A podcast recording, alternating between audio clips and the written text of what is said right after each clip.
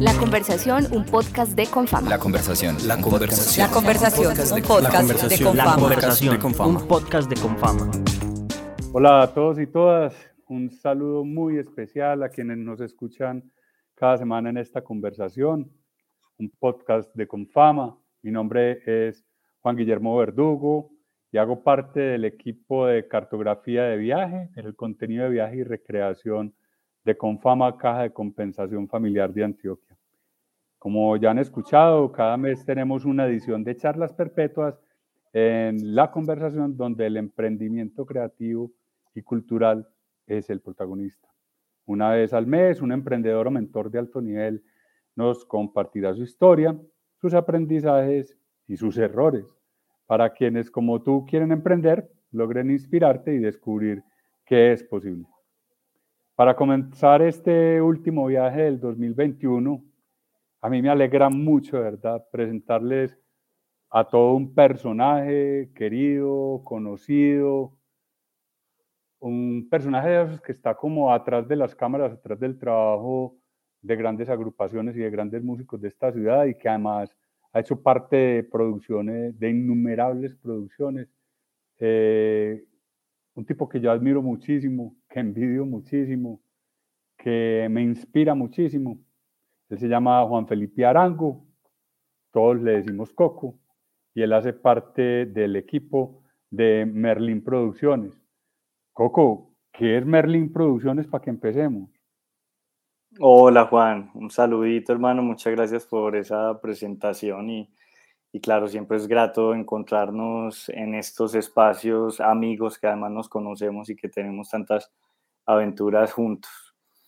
Eh, hace 22 años que nos embarcamos en una locura, tres amigos, o sea, dos amigos y yo, nos juntamos en un parqueadero en, en Laureles, en un parqueadero de un edificio.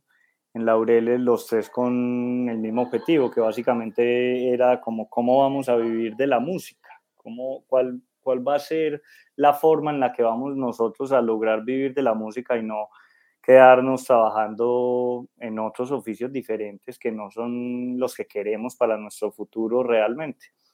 Y, y así fue como empezamos a diseñar lo que hoy en día es un sello discográfico, una productora, pero que en su momento inicial eh, fue concebido como una pequeña salita de ensayo que se convirtió a su vez en un estudio de grabación.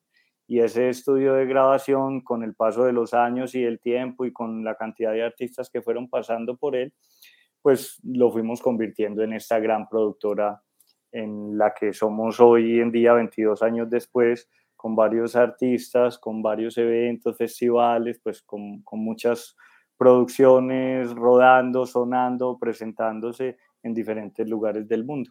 Entonces nosotros pues somos una empresa que está básicamente dedicada a la producción artística, pero con un alto sentido de la responsabilidad social y ambiental. Eso es muy bacano, Coco. Eh, yo creo que todos en la vida quisimos como, como, un sitio de esos o queríamos llegar a sitios como ese. Yo hace cuarenta y tantos años estudiaba Derecho en la Universidad de Antioquia y la vida me puso al frente como una tentación muy grande y fue hacer parte de una agrupación de la ciudad y, como músico, entre comillas, eh, fue un reto. Y digo como músico, entre comillas, porque yo no era realmente músico, yo era un joven estudiante de derecho y, y me soñaba mucho el derecho, pero me soñaba mucho la guitarra y tocar y la bohemia y todas esas cosas. Eh, ese reto de integrar una agrupación me hizo preguntarme a mí, eh, ¿será que yo con lo que sé de música soy capaz de entrar a esa agrupación? ¿O será que me voy a tener que dedicar a estudiar música, dejar el derecho y a estudiar música? Coco, es muy importante esa mezcla y el saber popular, que es más importante los dos. Yo puedo ser músico sin ser músico ¿Cómo puedo hacer esas combinaciones? ¿Qué combinaciones tiene eso, Coco, de verdad? Claro, pues a ver, yo creo que a la final todas las combinaciones también se valen. Va a depender un poco de realmente a qué te vas a dedicar dentro de esa estructura, la que vas a entrar o la que vas a crear. En el caso mío, yo empecé, yo no soy músico, ¿cierto? Para, para iniciar, pues yo no soy músico, yo digamos que tuve un, un, acercamiento con la música en el colegio y entonces pertenecía a los grupos de música del colegio y luego en la universidad y tuve como unos grupos de esos más como adolescentes, ¿cierto? Como el grupo de rock, el grupo de ska, el grupo, hasta el grupo de metal tuve, de punk, y era como una cosa un poco más de, de finalizando el colegio y entrando a la universidad y también era muy empírico, o sea, con, con, el poco conocimiento pues que alcanzas a recibir en un colegio que, que obviamente no es su, su, prioridad enseñar música, sino otras materias y que tenés una, una horita a la semana de música, pues es muy poco lo que alcanzas a, a, a, tener pues como de, de, herramientas pues para considerarte como músico, pero al menos ahí digamos que tom, tomé unas, como unas bases, unas bases muy básicas, valga la redundancia, unas bases como para poder eh, cantar un par de cancioncitas y hacer unas cositas con los amigos y empezar a trabajar de eso, pero siempre como con el, con el objetivo de qué bueno pertenecer a esta industria musical, cómo voy a pertenecer a ella, voy a pertenecer como un músico, voy a pertenecer como un manager, como un representante o como un director de un, de, una, de, una, de un sello discográfico, de una productora o como un ingeniero de sonido o un técnico pues, de sonido. Todo el tiempo tenía como eso en la cabeza, ¿cierto? Eh, a mí siempre me gustaron mucho los instrumentos, los amplificadores, los micrófonos, los cables, las consolas. Como eso era de las cosas que me gustaban en el colegio, además de hacer parte del, del del grupo del colegio que tocaba en los, en los, en los eventos del colegio, pero a mí me gustaba el momento en el que teníamos que armar la, la, las misas, exacto, el Día del Padre, el Día de la Madre. A mí me gustaba era también el momento en el que había que llegar y poner los parlantes y la consola y conectar los micrófonos, todo eso como a la, a la par, pues me fue gustando mucho y aprendí como de configuraciones, aprendí de lo que se llama cadena de audio, empecé a entender como varias cosas y me empecé como a apasionar mucho con eso. Y la vida, pues como que poco a poco me fue llevando a eso. Yo empecé realmente a estudiar administración de empresas en EAFID y, y ahí hice seis semestres en EAFID, pero esos seis semestres muy obligados. Yo no veía la hora de terminar las clases para irme a tocar con el grupo de música, para irme a ensayar eh, o para ver videos o para oír música. Hombre, yo en, ese, en esa época tocaba batería. Yo, yo en el colegio empecé tocando teclado. Y luego por cosas de la vida tenía un, un vecino muy rockero. Y con ese vecino rockero que tenía una batería ahí cualquiera, como que un día como vení, vení, ensayemos cosas y a veces yo tocaba la guitarra y en la batería, yo a veces la batería y en la guitarra, pero pues no sabíamos tres acordes y tres ritmos y no sabíamos mucho, pero ahí empezamos a experimentar, a experimentar y me empezó a gustar mucho, digamos, la batería, pero a la final luego me di cuenta que lo que más me estaba apasionando en, en general era como toda la producción, no solamente la producción de audio, sino la producción lo que había pues, detrás. de, del evento, exacto, todo lo que había detrás, eso me fue llamando mucho la atención, entonces empecé a organizar el conciertico en el colegio de eso, el Día del Padre o la ceremonia, la misa, la primera comunión o no sé qué, y vaya y conecte este micrófono y aprenda a poner esto y haga esto otro y cargue esto y hay que comprar unas cosas para el colegio, ¿qué vamos a comprar? ¿Qué está haciendo falta? Entonces, tuve, tuve la oportunidad también de tener al mismo tiempo un par de amigos, entre ellos eh, eh, uno que es mi socio aquí en Merlin Producciones, que es Gabriel Vallejo, y los dos pues pertenecíamos al grupo del colegio, pero los dos nos apasionaba muchísimo todo lo que tenía que ver con la producción y con el audio. Y con él fue con el que empecé también un poco ahí a, a experimentar y a conectar y a ver esos micrófonos cómo sonaban y cómo se conectaba para que sonaran bien las cosas, aprender a ecualizar, a utilizar un compresor. Como todas esas cositas me empezaron a enganchar, a enganchar mucho, a enganchar mucho. Y, y, y entonces a la par que, que estuve estudiando, eh, administración, pues siempre tenía como esa cabeza puesta en otras cosas. Y, hubo un momento también en la vida, como un, momento detonante también en mi vida, y es eh, justo para presentar un examen de derecho laboral en la universidad, fue el día ah. que venía Metallica a hacer un concierto a Colombia, y su primer concierto en Colombia.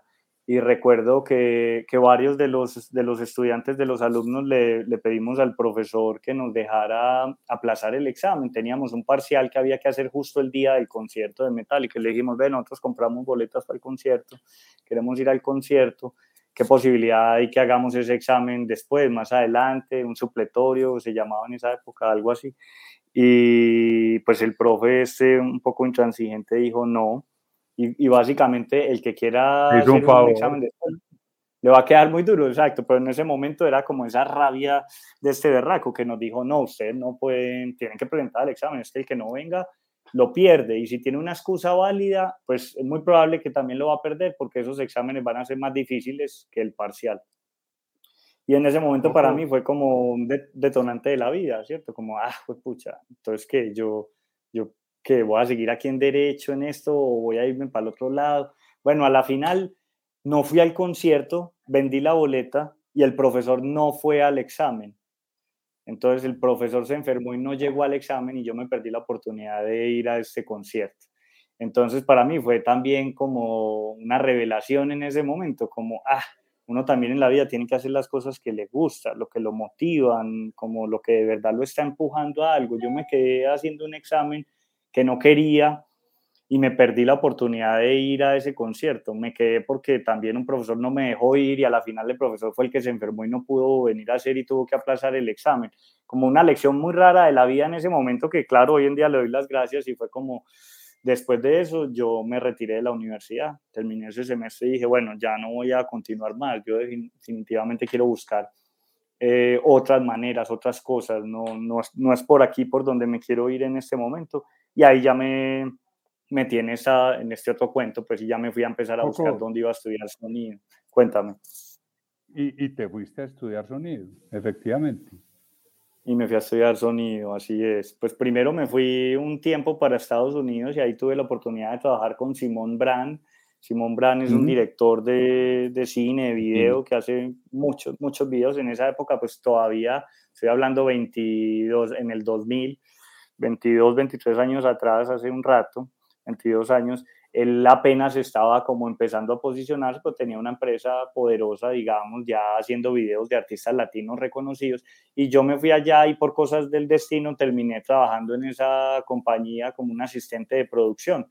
Y a mí me tocaba hacer de todo logísticamente hablando. Recoja, lleve, alquile, cierre esa calle, abra, compre la comida, lleve esto, no sé qué, bueno. De todo un poquito. Y ahí Ahí hice una escuelita importante, exacto, ahí aprendí mucho de producción por fuera. Eh, y mientras estaba ahí, bueno, yo no me quería quedar haciendo solamente mandados y favores y cosas, también quería aprender un poco más. Y ahí ya me salió la oportunidad de irme de ahí a Barcelona a estudiar a una escuela de sonido muy reconocida en Europa que se llama Microfusa.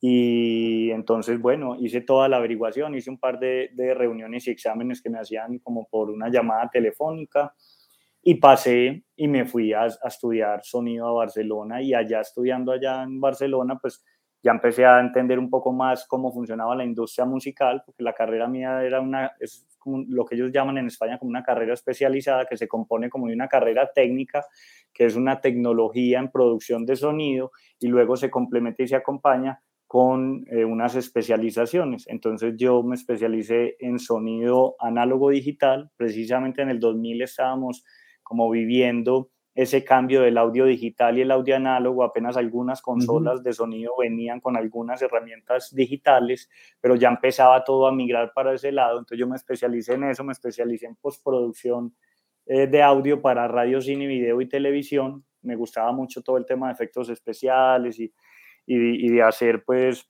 los doblajes y la musicalización y todas las cosas de, pues para televisión o para contenidos audiovisuales. Eh, y me especialicé en sonido en vivo también. Entonces complementé, digamos, esa carrera técnica con estas tres especializaciones que te daba pues como un cartón que es como una carrera especializada. Entonces allá viví tres años mientras hice eso en España y luego allá se acaba la oportunidad, digamos, de trabajar con un permiso legal, cambia todo el tema de la comunidad europea, el euro, todo lo que llega ahí, se acaba el permiso como temporal para los colombianos de trabajo que era el que yo tenía entonces ya ahí también me obliga un poco el país a salir, porque ya es como, bueno, yo no me voy a quedar aquí de DJ en una discoteca ni de mesero en un bar, yo ya quiero pues como entrar a, mi mundo profesional de otra manera, me regreso más bien a Colombia, empaco todo, vendo todo, me regreso a Colombia y aquí ya decido emprender la compañía junto con Gabriel y con Juancho. Eh, oíste, Coco, vos a, esa compañía te debe llegar un montón de gente que te cuenta que, hey, es que mi hijo, es que el niño toca súper bien guitarra, es que el niño quiere ser músico. Oíste, todos podemos ser músicos, Coco pues es súper fácil hacer música y todos podemos hacer música.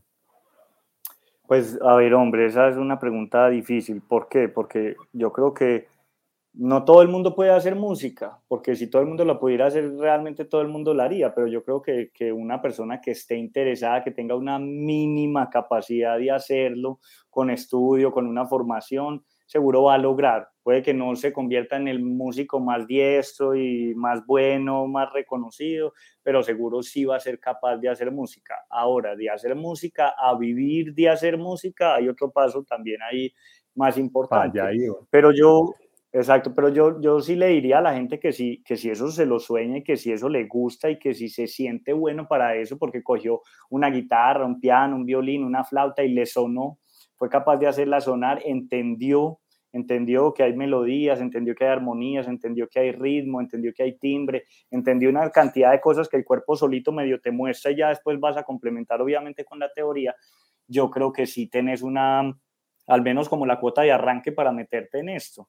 Y, y, hoy en día pues hay más facilidades, pues porque hay mucho conocimiento por todas partes, obviamente en Internet, pero además hay muchas facultades ya de música, ¿cierto? Antes no teníamos casi facultades de música, hoy en día ya la ciudad cuenta con muchas facultades de música, el país en general, entonces hay más oportunidades también. Y creo que también hay más oportunidades de cuando terminas de estudiar tu instrumento o lo que estés estudiando musicalmente hablando, pues puedas ir a ejercerlo, porque claro, hay un poco más de mercado pero sigue siendo difícil. Tampoco hay que decirle a la gente que es una cosa muy sencilla y a los papás que nos estén escuchando y que su hijo tenga esa idea y quiera hacerlo, hombre, apóyelo, apóyelo, apoya a la gente que quiera hacer lo que, lo que le gusta. Yo creo que es más importante uno iniciar lo que quiera hacer por lo que le gusta que por lo que le imponen, porque cuando a uno le dicen, estudie primero medicina y después estudia música, ¿cierto? Ese es el caso de varias personas, creo que, el mismo Pala los conozco. es uno de ellos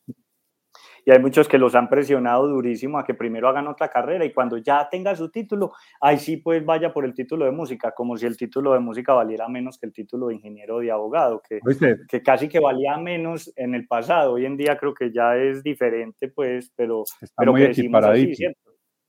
Sí. Exactamente. O sea, finalmente como que todos podemos hacer que nos suene la flauta, ¿cierto?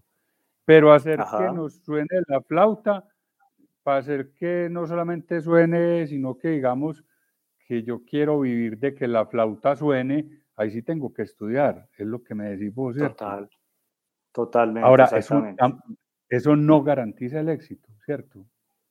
No, no porque el éxito realmente te lo garantiza.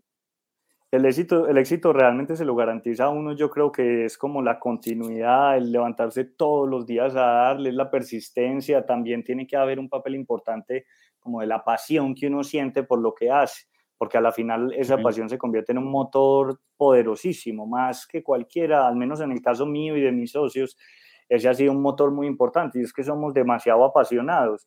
Además de ser apasionados, claro, nos gusta investigar, nos gusta el conocimiento, nos gusta aprender, ¿cierto? Hemos sido además muy autodidactas en esta compañía.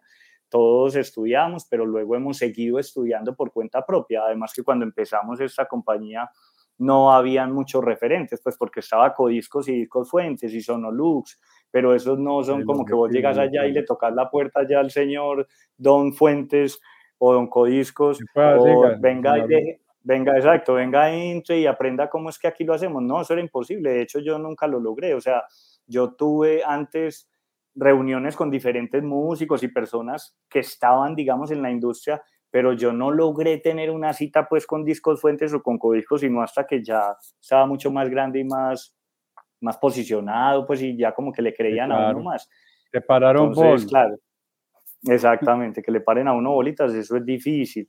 Y, y, en ese entonces, pues claro, habían muy poquitos estudios como independientes, eso sí que eran poquitos. Si habían tres grandes, pues había uno por ahí chiquito, sencillito. Pero a la final yo creo que pudo más eso, la pasión, las ganas de los tres de sacar adelante un proyecto, de creérnoslo y también un poco la rebeldía, pues como de, pues vamos a inventarnos nuestro propio modelo, vamos a hacer que esto funcione, vamos a hacer que esto sea rentable. Exactamente, que esto sea un proyecto diferente, pero que además esto tiene que generar unos ingresos de los que tenemos que vivir. O sea, nosotros entendemos que hay una cosa que se llama arte, pero también entendemos que hay que comercializar el arte para salir adelante y para uno vivir de eso. De alguna manera hay que vender conciertos, hay que vender música, hay que vender discos cuando vendíamos discos, ¿cierto? Hay que monetizar los videos. Eso no puede estar suelto, eso tiene que estar junto. Entonces, claro, hay gente que dice como el negocio de la música, le suena muy agresivo, ¿cómo estás como eh, mercantilizando. la música, sí, claro. Exacto. ¿Cómo estás volviendo como mercantil una palabra, pues como algo que viene directamente al arte? No, lo que pasa es que el arte desde el principio también ha tenido una necesidad comercial, o sea, el que pintó le compraron su pintura, el que tomó la foto le compraron la foto, el que hizo la película, o sea, definitivamente ese ánimo de lucro tiene que estar ahí. Lo que pasa es que, por ejemplo, en el caso nuestro, nosotros nunca hemos sido ambiciosos de, económicamente. Hemos sido muy ambiciosos de conseguir objetivos y metas importantes en nuestra compañía, ganarnos premios, conquistar nuevos mercados, nuevos oh. públicos, pero no como llenarnos de millones. El negocio socio, ese no ha sido nuestro, nuestra manera de pensarlo. Disculpa, vos puede ser exitoso, pero no necesariamente eso te hace adinerado. Es decir, hay como, como cuatro elementos que tenemos ahí. Uno, como esa cosa que, que, te hace soñar en ser alguien como músico, digamos como productor o, estar en ese, en ese mundo, ¿cierto? Dos, que para eso necesitas especializarte, necesitas estudiarlo, conocerlo, desarrollarte, imbuirte en ese mundo, eh, estar de lleno allí y apasionarte adicionalmente y meterle mucha pasión. Digamos que eso te va a permitir, no digamos sobrevivir, digamos que navegar en ese mundo, ¿cierto? Eh, con mucha más pasión, digamos que vas a ser un tipo exitoso, lo que no significa necesariamente que seas adinerado o que tengas una gran fama. Uno conoce pues muchos casos de, de músicos de aquí de la ciudad y del país, hombre, que es gente que lleva muchos años trabajando, que sí suenan, han sonado, que han hecho proyectos muy importantes, pues que, que digamos que no son absolutamente conocidos ni reconocidos, que no son absolutamente muy exitosos, pero que han tenido éxito, eh, o que son personas que viven de, de, eso que se propusieron con pasión, ¿cierto? Eh, Así digamos, el estudio no es garantía del éxito, ni la pasión es garantía del éxito. Eh, hay que echarse al agua, navegar en esas aguas y, y, y, y nadar fuertemente en ella, ¿cierto? Eh, digamos, así es. En, en, ese mundo, en ese mundo hoy, necesariamente se hace, se hace, se hace necesario ser profesional de, de esas disciplinas, Coco, tanto de la música como de la producción, como del audio, como de tal cosa. ¿Es absolutamente necesario o queda alguna esperanza para los que eh, han estado navegando en esas aguas y, y, y no son profesionales en ellas? Claro, no, yo lo, yo lo entendería como, como, como ser profesional más que recibir un, un no sé, un, cartón. certificado, pues un cartón, es ser profesional en lo que tú estás haciendo, como en, en, en, tu día a día, en tu proyecto. Y ser profesional es tener muy buenos conocimientos de lo que estás eh, trabajando, saber cómo los tienes también, pues como no sé, qué operar o qué funcionar, ¿cierto? Ser muy puntual, ser muy cumplido, ser una persona respetable, responsable, eh, pues como hay unas cosas ahí que, que atraviesan a, la persona eh, sin importar a lo que se dedique que generan esa, ese profesionalismo y es, usted hace una cosa de calidad, entrega un resultado de calidad, a tiempo, ¿cierto? Bien presentado, tiene una buena relación con, ese, con el cliente. Entonces, claro, yo conozco muchísimas personas que no tienen cartón, pero que tienen una super compañía, ¿cierto? Que lo han logrado porque han sido muy profesionales sin necesidad de profesionalizarse desde el cartón, por así decirlo. Muchos músicos. Ahora, el cartón y ese, ese certificado, pues va a seguir funcionando como un validador, digámoslo así. Pero también lo que siento, y me corregirán pues ustedes, me corregirás vos Juan, es que pues está pasando una cosa muy tesa hoy en día con, los, con, con la juventud y es que em, cada vez el porcentaje de deserción es más alto también como para terminar una carrera o para graduarse, porque las personas están accediendo al conocimiento a través de otras herramientas, de otros talleres, de otros tipos de escuelas, digamos, no formales, y, y eso les está dando y los está preparando para el mundo laboral también y profesional de alguna manera. Entonces, caminos como más cortos también. Exactamente, también más corto. Sí se está replanteando mucho eso de yo me tengo que ir entonces estos cinco años y meterme a la, a la universidad para poder salir adelante con el cartón o yo a, a, medida que he ido recibiendo conocimientos y que me he ido enterando de más cosas y que me he ido relacionando con gente que me ha entregado nuevas herramientas y toda la cosa, puedo lograrlo. Y en el, en el mundo nuestro, pues en este sector eh, cultural, del entretenimiento, artístico, hay un gran porcentaje de personas que no son graduadas, pues que no tienen un cartón, pero que sí son graduadas de la vida, o sea, que han logrado eh, tener una, un, como un desarrollo profesional súper importante y tienen un reconocimiento importantísimo también en la industria y que han logrado pues hacer de, de ellos mismos una gran compañía y salir adelante. Entonces, no necesariamente hablando profesionalizarse eh, hablando desde el sentido pues académico y de que te llevaste un cartón, creo que no, y en este momento uno lo ve, los pelados están aprendiendo cada vez además, digamos, lo que la gente estudia es como más especializado, ¿cierto? Ya no es como producción de video, ¿no? Ya es como producción de contenidos de video para plataformas, tal. Entonces, en eso se especializa una persona, solamente en esa en, esa, en ese tipo de contenidos, por así decirlo, y lo hacen muy bien, y de eso montan compañías, y de eso viven, algunos enriquecen, otros viven bien, a otros no les va tan bien tampoco, pero sí siente uno que la, la, capacidad de tener ahí a la mano tanto, tanto contenido y tanto conocimiento está generando una dinámica muy diferente en los estudiantes, pues y en los pelados que están saliendo, ¿cierto? Hay, hay un porcentaje importante que no necesariamente necesita decir soy universitario, sino yo soy productor porque estudié estos cursos, hice toda esta cantidad de cosas y logré y, estoy eh, desarrollando, digamos, mi, mi, mi, quehacer, pues de alguna manera lo estoy haciendo muy bien con alta calidad y ya con eso estoy logrando como ganarme la vida, por así decirlo. Coco, y eso te da, eso, eso te sirve en este medio, en un medio como el nuestro, digamos, pues yo he tenido la oportunidad de encontrarte en eventos como Circularte y algún mercado nacional, pero yo sé que vos girás por un montón de mercados internacionales donde se mueve todo este personal y todo ese, en, de todo este mundo, pues hay músicos, hay productores, hay realizadores, hay de todo en esos mercados. Eh, a, este joven que, que, se ha preparado como con esas herramientas, le basta para llegar a esos niveles y, encontrarse con vos en esos mercados, o esos mercados son exigentes, o digamos, em, hacen a un lado a esas personas o los acogen. ¿Cuál, ¿Cuál, es la otra herramienta que queda faltando ahí como para entrar como en esos, en esos círculos, digamos? Sí, pues a ver, yo creo que uno de esos círculos entra por, de varias maneras. Uno como con trayectoria, ¿cierto? Como que vas demostrando en el, en el paso de los años, como lo que vas logrando y los contenidos que has ido adquiriendo, ¿cierto? Y tu huella, la huella que vas dejando. Exacto. Vas dejando una huella importante y eso te va dando como ese buen nombre y te va permitiendo eh, ingresar a esos mercados. Claro, en esos mercados hay filtros y no, no entra todo el mundo, pero tampoco, pero en ninguna parte, en ningún mercado en los que yo me haya presentado, me han exigido tener un cartón, por ejemplo.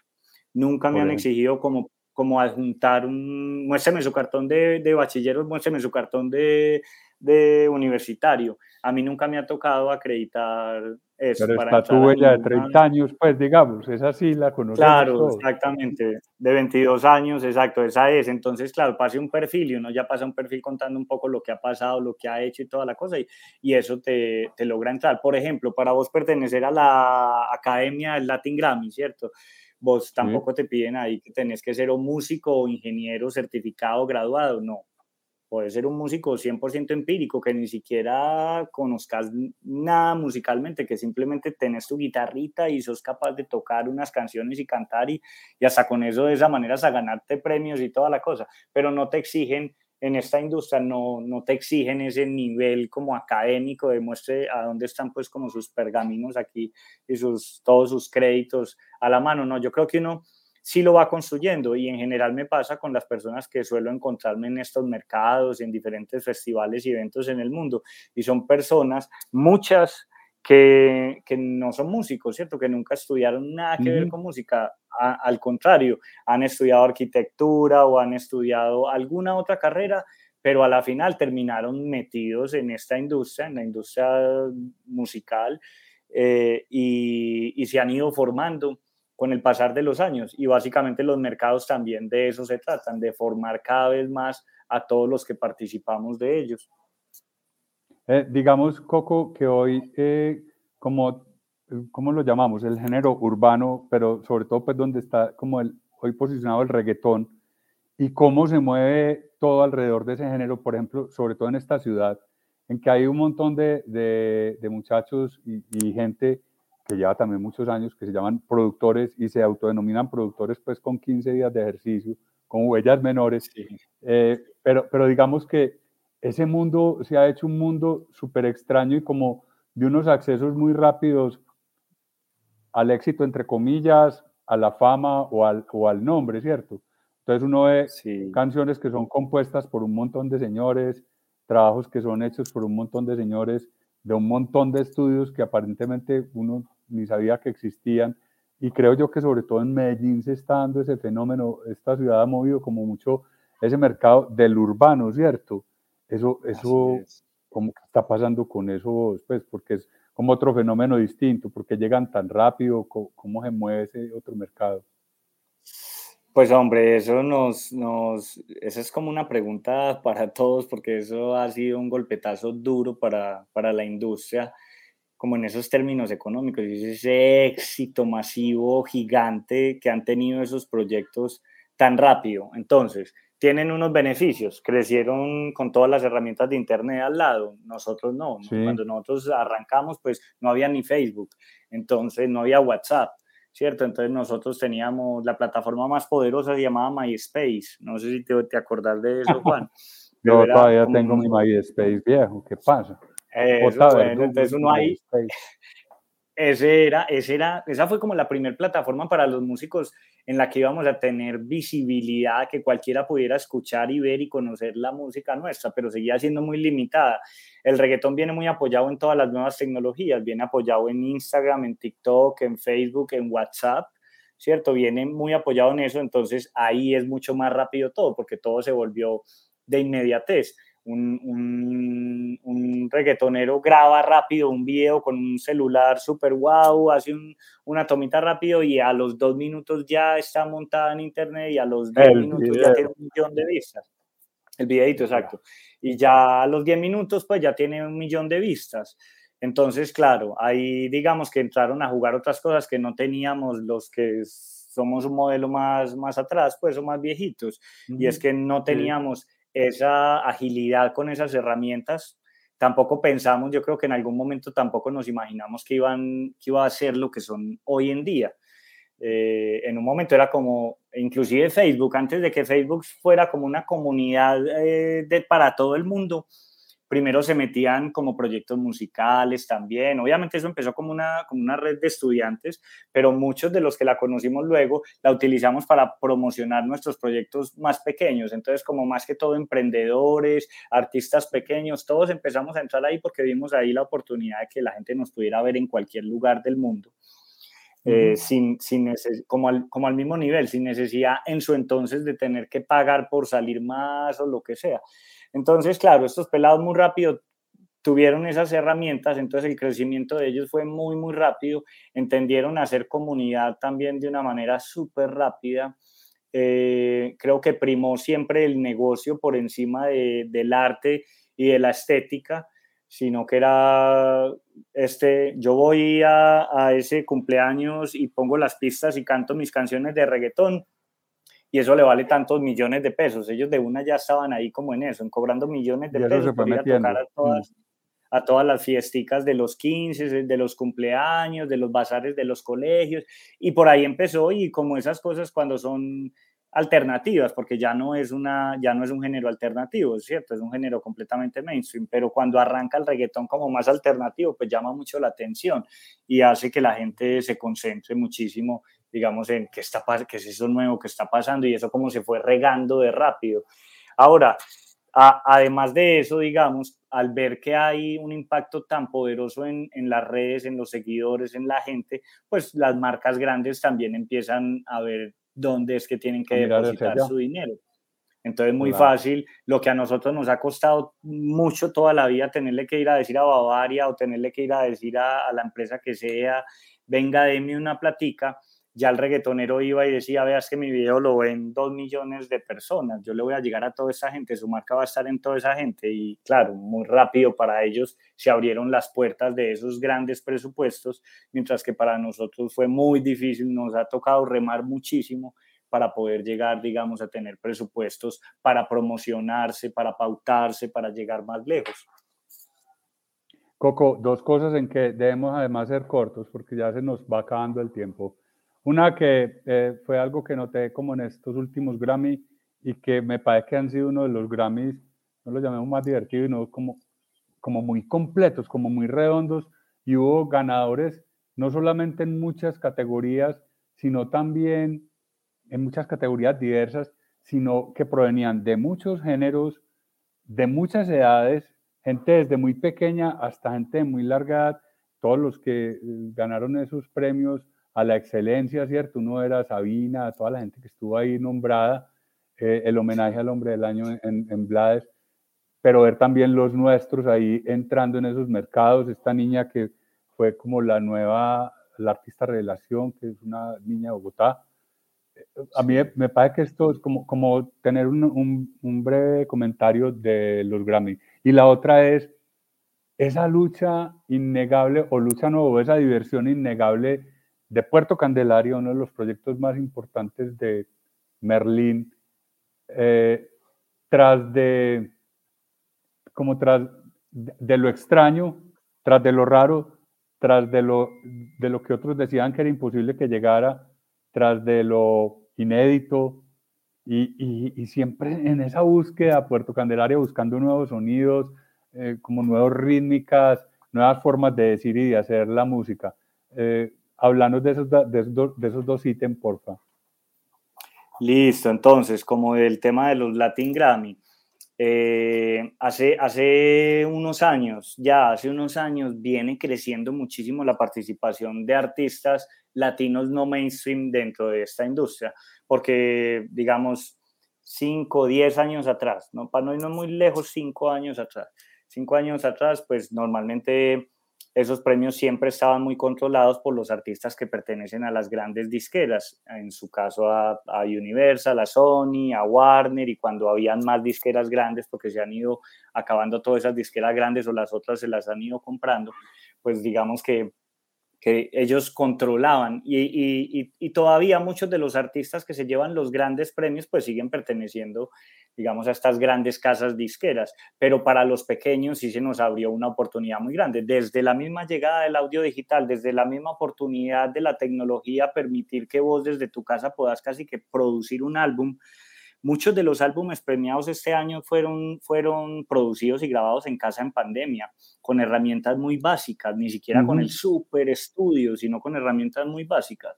Entonces, claro, eso lo que permite es una sobreproducción de, de música en todo el mundo, tener más opciones para participar y para entrar ahí. Y también creo que, que abrió los oídos de las personas que evaluaban eh, y se encargaban como de hacer esas clasificaciones y esas nominaciones a los Latin Grammy. Entonces ya somos muchísimos miles de personas las que pertenecemos a esa academia y los que votamos por los proyectos. Ya no solamente están las grandes disqueras. Entonces al entrar tantos pequeños, por así decirlo, pues tenemos también más opción de ganar los pequeños porque pues tenemos más votos independientes, por así decirlo.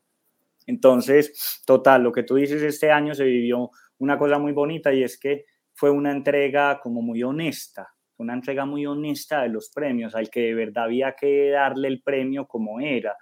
Eh, años atrás se le daba, era al que, al que tiene más notoriedad, al que tiene más patrocinio, al que está más ahí. En cambio, yo siento que en los últimos años de verdad se le está entregando a la gente que está produciendo muy bien la música. Entonces, ese es un valor importantísimo que se vea y que se premie tanto la industria independiente pues como la industria mainstream y que estemos juntos en la misma ceremonia muy bien, porque tampoco sería bueno como bueno. Entonces, solamente pues por aquí los independientes y por aquí los mainstream, no, todos juntos que estamos compitiendo por lo mismo. Solo que sería muy bueno siempre estar en las mismas condiciones. Es difícil siempre y es que Estamos hablando con, un ganador de Grammy. Qué pena que me superponga, pero el reconocimiento que me faltó, estamos hablando con un ganador de Grammy, por Dios. Nosotros ganamos Grammy a Mejor Álbum de Cumbia en el 2019 y ese fue un, pues, un premio súper luchado, pero también hay que decirlo, nosotros, una emoción muy grande, exacto, y nosotros no trabajamos para eso, o sea, ese no ha sido nuestro objetivo, nunca, realmente no lo teníamos en la cabeza, siempre enviamos nuestra música y participamos y hacemos parte de eso, pues porque hay que hacer parte de la industria y estar ahí, pero no era como que trabajábamos por eso. Qué rico que nos ganáramos un Grammy, pero no hacíamos un álbum hecho para el Grammy, ¿sí me entiendes? Como hecho para la industria, no lo hacíamos. Se dio la oportunidad con ese y nos lo llevamos, pero la verdad es que es muy difícil ganarse un Latin Grammy porque son muchísimas las personas que votan, muchísimos los que competimos, cada vez somos más los que estamos nominados, entonces es muy difícil, pero cuando pasa, pues es algo hermoso y cuando la, la industria te lo reconoce, pues es increíble y en el caso nuestro fueron precisamente 20 años de trabajo de Puerto Candelaria que llegaron a ese remate de esos 20 años con ese Latin Grammy. Entonces, mejor dicho, bienvenido la que pregunta. Entra la pregunta, ¿ser distintos los, los puso ahí también? ¿Ser diferentes? Totalmente, totalmente. Ser, sí, ser raros, raros.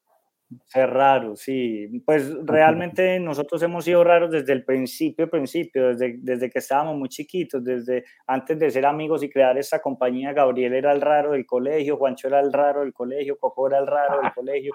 Ah. Siempre ha sido como así, los diferentes, los raros, los que no vamos por la tendencia y, y navegar contra la corriente es muy difícil, ¿cierto? Ha sido muy, duro, pues nos hemos demorado toda esa cantidad de años para para llevarnos un mérito de eso, es un premio pues de ese nivel. Pero definitivamente creo que sí fue importante porque una vez nos ganamos en Latin Grammy, en, en, en, el backstage pues del escenario, se nos acerca el presidente del Latin Grammy de una y, y, nos da un abrazo muy grande y él nos dice, hombre, qué alegría que ustedes se hayan quedado con este premio, porque para nosotros es súper importante que lleguen propuestas novedosas, diferentes y raras como ustedes. En la categoría que ustedes compiten, que se llama Cumbia Vallenato, pues es muy difícil encontrar eh, como propuestas realmente que sean diferentes y que sean también artistas diferentes a esas estructuras gigantescas, amarradas a las disqueras y a, a, un Silvestre, ¿cierto? A un Carlos Vives, a, a, músicos que tienen una maquinaria gigantesca. Entonces él nos decía, es, es, impresionante que ustedes se hayan quedado con ese premio porque a la final lo votó, pues, lo votó la industria, lo votó la gente, pero ese es un mensaje súper bonito para toda la industria y es que artistas pequeños, raros y diferentes como ustedes sí se pueden ganar un premio de estos. Y eso fue lo más bonito, más bonito que nosotros recibir el premio ese día, que nos lo entregaban en las manos, fue la cantidad, miles, cientos de miles de mensajes que nos llegaron por todas partes de gente en toda Latinoamérica completamente, digamos, orgullosa y que se, que se lograban identificar con nosotros muchísimo. Entonces fue muy bonito recibir peruanos, ecuatorianos, chilenos, argentinos, mexicanos, colombianos, por todas partes, la gente diciendo como, perdón, como si se ah, puede. muy emocionado. Claro. Sí se puede, sí se puede lograr eso. desde la sala de mi casa, yo no creía, yo no creía, yo, yo gocé mucho, yo lloré, me salían las lágrimas. Coco, ha sido un verdadero honor, hermano, disfrutar de esta conversación con vos, porque además de tu amabilidad, siempre uno desconoce cosas que hay detrás de las personas. No facilitamos la conversación y con fama siempre ha querido entablar nuevas conversaciones que nos permitan ir al fondo de, las personas, de los proyectos, de las empresas. Eh, para quienes quedaron muy antojados de este podcast y cuando oyeron a Coco con esos mensajes maravillosos, no se pueden olvidar que al inscribirse al podcast recibirán un contenido adicional que llamamos nosotros un manual para inspirar. Allá Coco les va a compartir como unas herramientas y consejos útiles, como todos estos que hemos oído, eh, para que ustedes puedan usarlos en su vida.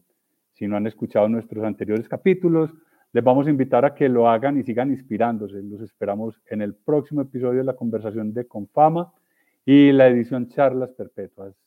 Eh, me despido mm, en nombre de Confama por este 2021. Les deseamos una feliz Navidad, un creativísimo año nuevo 2022 para todos. Gracias Coco, gracias Merlin Producciones, gracias al puerto por ser diferentes.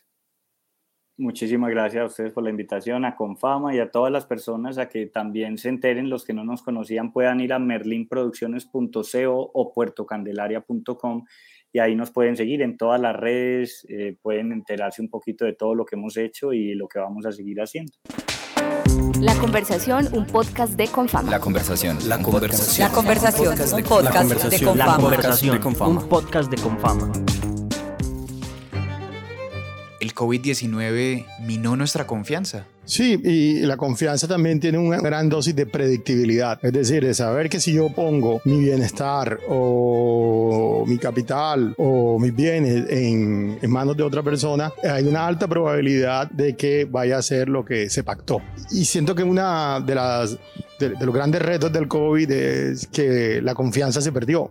Porque ya no se trataba de voluntades, si la otra persona iba a cumplir o no trataba que había una circunstancia extraordinaria en que era difícil que pudieran cumplir. Esta idea hace parte de Conversaciones con Fama y del libro Un espejo para mirarnos de Lecturas con Fama, ya disponible en librerías. Con Fama, vigilado super subsidio.